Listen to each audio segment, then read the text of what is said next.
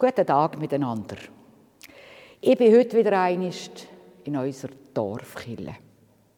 Eigentlich könnte ich auch im Feldreben sein, denn seit dem Aschermittwoch hängt in Betkillen das Hungertuch.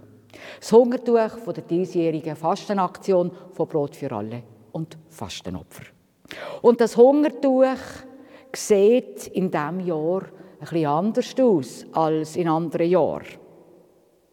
Ehrlich gesagt, im ersten Moment habe ich gar nicht gewusst, was links und rechts ist und was oben und unten ist. Ganz viel feine Strich. Ja, mir gefällt es. Aber ich wollte dann doch bisschen mehr wissen. Vor allem, was es darstellt, hat mich interessiert. Ich bin dann auf die Künstlerin gestoßen, die das Bild gemacht hat. Das ist Lilian Moreno Sanchez aus Chile. Ihre Kunst kreist ums Leiden und um die Überwindung vom Leiden durch Solidarität. So verarbeitet sie ihre Erfahrungen während der chilenischen Militärdiktatur. Also bei diesem Hungertuch hier geht es nicht einfach nur um viele feine, schöne Striche. Nein, da steckt etwas dahinter. Als Grundlage von diesem Bild dient ein Röntgenbild von zum Teil gebrochenen und verdreiten Fußknochen. Es stammt von einem Menschen, der bei den Demonstrationen im Oktober 2019 Santiago de Chile verletzt worden ist. Demonstrantinnen und Demonstranten haben sich dort gegen die steigenden Lebenskosten gewehrt und damit gegen die zunehmende soziale Ungerechtigkeit und Ungleichheit. Du stellst meine Füße auf weiten Raum. So heißt das Hungertuch. Du stellst meine Füße auf weiten Raum. Das sagt der David im Psalm 31. Ja, der David hat Gott als der erlebt, wo im Mensch weiter Raum, Freiheit gibt. Denken wir nur an Exodus.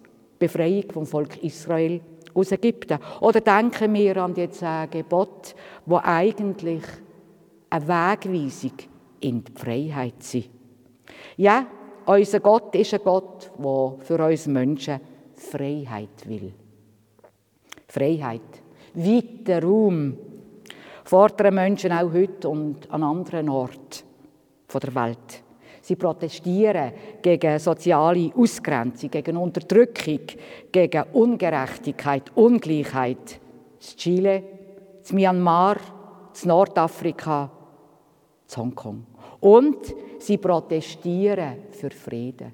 Sie protestieren für Gerechtigkeit und auch für die Bewahrung der Schöpfung.